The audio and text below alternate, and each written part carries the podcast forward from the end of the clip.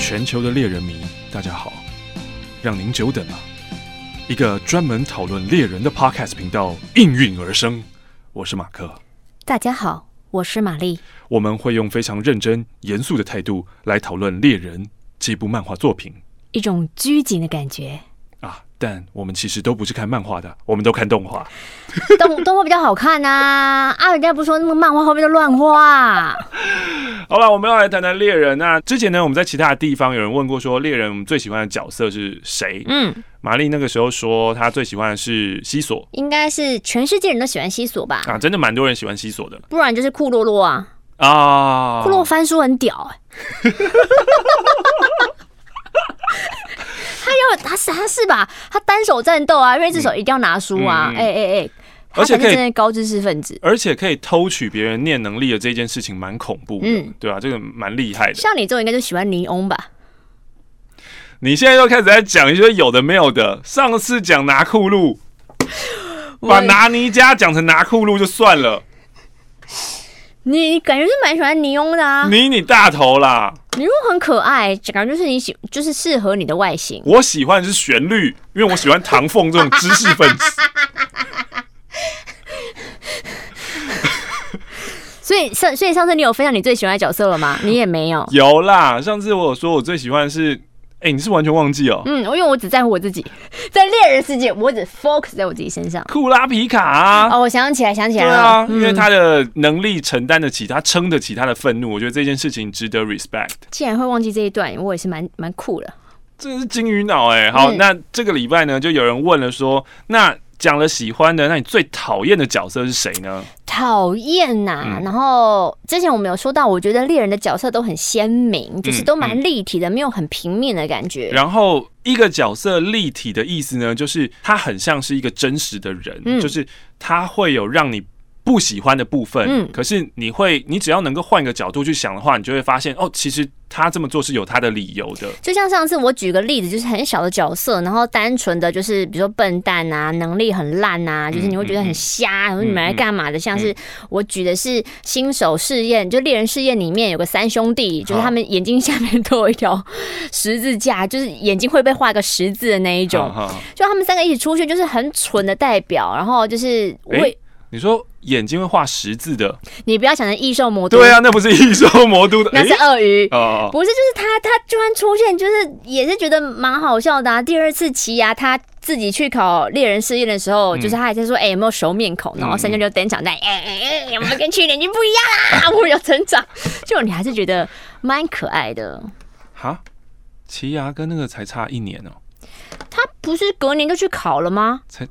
我们看了这么久，然后才差一年哦、这个漫画时间轴好，所以我就说，在猎人里面，好像真的让我觉得，就是你看到会一把火烧起来的那种角色，好像没有。嗯嗯可是你又很确定的说，你马上想到一个你讨厌的角色，嗯，啊，对啊，我马上想到一个，而且他是主角级的，嗯，我不喜欢他，主角级的你不喜欢他，嗯嗯远古师 傅，嗯，云谷师傅为什么是主角级？云谷在哪里主角远古是教会他们念能力的人哎、 ？So，他衣服只扎一边，这个干他屁事啊！他衣服上一边又怎么 样？ 有有点吊儿郎当， 我就是吊儿郎当，我叫云古都吊儿郎 当。还有什么主角级的你会讨厌？等一下，我好兴奋啊！我好兴奋啊！啊，不可能是米特阿姨吧？哈，米特阿姨也是主角级周边的人呢、米特阿姨怎么会主角级？你有常常看到米特阿姨出场吗？她只要会一回金鱼岛，就一定有米特阿姨啊！啊，那就是金鱼岛部分都是我快转会跳过集数、啊。你就是讨厌这种亲情的部分哦。我看你还哪边讨厌？难道是奇牙那边的吗？他爷爷、他爸爸吗？为什么不可能直接讨厌是奇牙？其实很可爱、可爱点在奇牙带了一点悲伤成分的人，你对于这种悲伤不是有点喜欢吗？就像你最喜欢库拉皮卡一样， 没有哎、你到底讨厌谁啊？我讨厌雷欧利。好无聊，哈？哪里无聊？那你就讨厌伤员是一样的对吗？啊，这个很能够理你为解什么吧？讨厌跟你自己不像的人呢、哦 我就是讨厌我自己啊！你 get 不到吗？就是我很讨厌，就是跟我太相似的，就是他努力考取一个医学院，他想当个医师，嗯，他到底哪里讨厌？我讨厌他自大的个性啊，他哪里自大？就是什么事情都是就说这个我知道嘛，我早就知道啊，跟我早就，然后之后都是会失败又吃屎的，嗯就跟我上《全明星攻略》是一样的道理。所以你讨厌他是应该有点可怜他吧？不是不是，完全不是可怜他、我不可怜他，我就是厌恶他。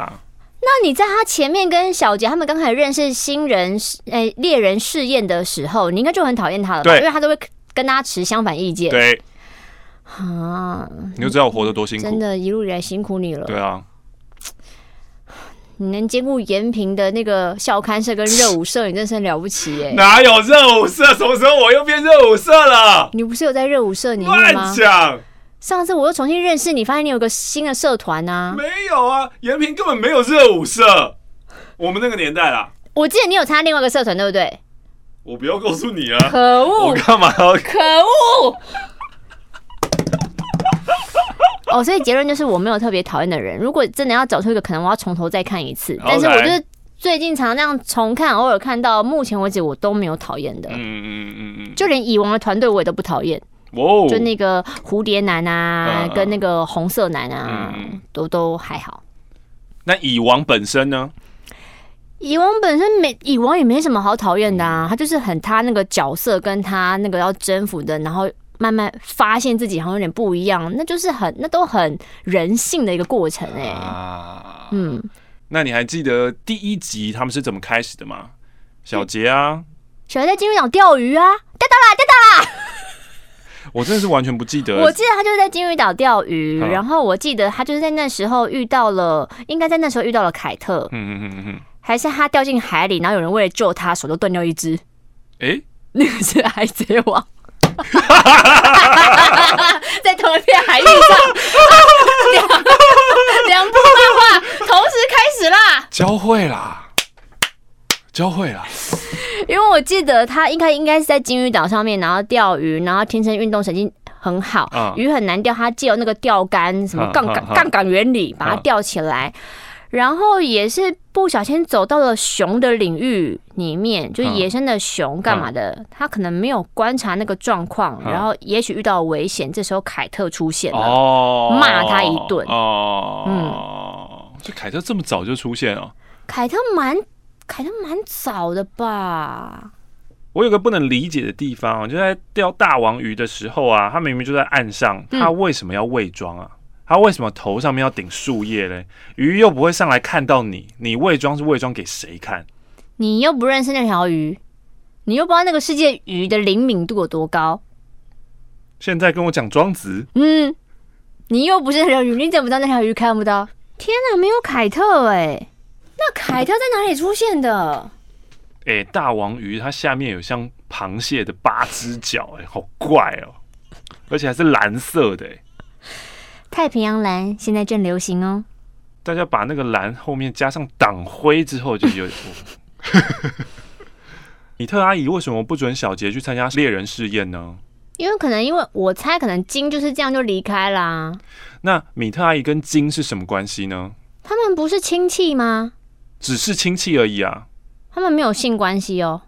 你又知道、哦，米特阿姨不会是小杰的妈妈吗？不是啊啦，不会是金的炮友吗？这个支线好歪哦。这个就是探讨起他们的脑补人生欸呢。对啊，不然为什么就是他会？那他怎么从外地捧着小杰回来的？我问你，如果是米特自己生的，哦，他有讲到他是从捧着他小就杰有回一来天的突啊、然回到岛上，带着小杰回来，要他照顾啊。哦，你说金带着小杰回来，说这个交给你照顾，嗯嗯嗯，交给炮友照顾，的确有点不合理啦。这个你们男人就这样。 No strings attached，这是一个炮友 rule number one。那为什么金的离开会让米特阿姨如此的苦恼呢？都二十年过去了。我觉得可能就是觉得那个职业很危险，然后不知道他在外面做什么，他也不会回家，然后音讯全无的感觉，所以你不就希担望心他，担心他，可是又有点被抛弃的样子。我啦，我觉得米特阿也是这样想，所以米特阿姨也不希望不不希望小杰跟他爸爸一样，抛 下这个安定的家，她把小杰直接拉向她，扑向她的胸部、哎，他就直接埋在米特阿姨的胸部里。小 baby 这样应该是可以的。小杰他是小朋友，你知道吗？十二岁已经是小六嘞、你知道吗？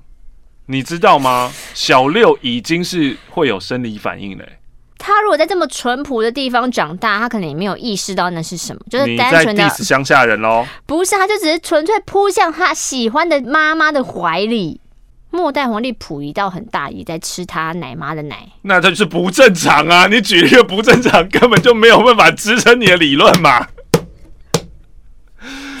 溥仪真的好可怜啊！我也是看完了《末代皇帝》，我真的觉是不得是？好难过哦、我觉得他可以撑下去，活到这边你说活到六十几岁，就然后他再到紫禁城，就是活下去那个动力，对他来说我觉得很厉害。哈，嗯，而且这部片拍的那个方式，我们先不论这个，我们不在聊猎人吗？我们先不论史实方面如何，可是我觉啊得他就拍的单纯那就是个。这一部电影，他的他的余韵好强哦，嗯就是当我看完了一两天之后，我回去睡觉，然后在那种半梦半醒，就我们的阿法波在作用的时候，你 会想到说啊，原来那个那个画面的意境是那个样子，啊就是它它有很多不是直白的告诉你哼，它是让你去体会跟让你自己去脑补去想的东西哼，很喜欢哎、你说坐在那个荷花池上拿望远镜看他吸奶那些奶 妈吗？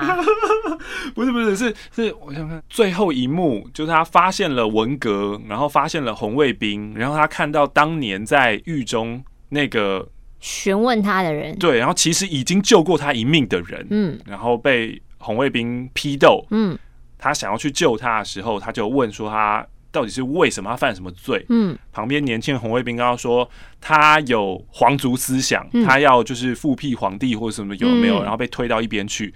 下一个镜头是他回到紫禁城，嗯，然后跨过那条不能跨过的线，线往上走走走走走走，想要再回去坐坐看那个，椅子，对，就是那是他出生的地方，那是属于他的王位。嗯结果呢，有一个人跑出来，他也是个小红卫兵，说 “You cannot go inside”，你不能进去。嗯然后他说：“我我就是这里出生的。”嗯他问说：“你是谁？”嗯他说：“我是管理员的儿子。”嗯，的那个对比很强烈，然后他从他的皇座后面哪找到了一个以前人家这个大臣为了拍他马屁，嗯这个大臣也是明明知道，因为皇帝是一个小孩子，所以他是故意带这个东西上朝的。嗯他知道如果有机会的话，就可以表现，他就可以在皇帝身边嗯这样子，然后拿起那个给这个小孩，然后小孩就去玩、去看，然后去看了之后就发现。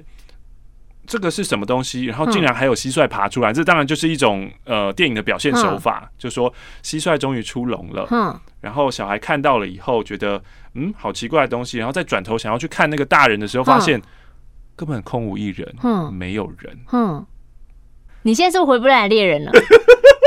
我刚为什么把两个合在一起？哦，纯粹是因为小孩不可以扑向妈妈的怀里吗？那我想要当小杰，好啦，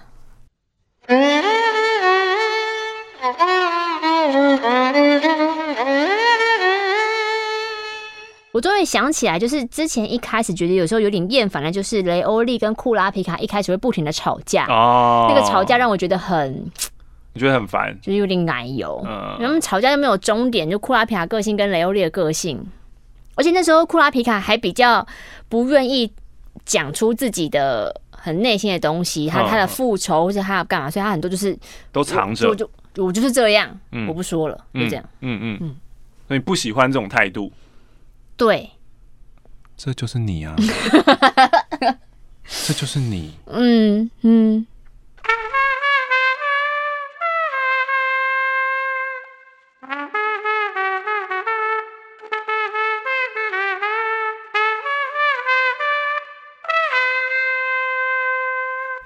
看来我们中间就差一个小节了。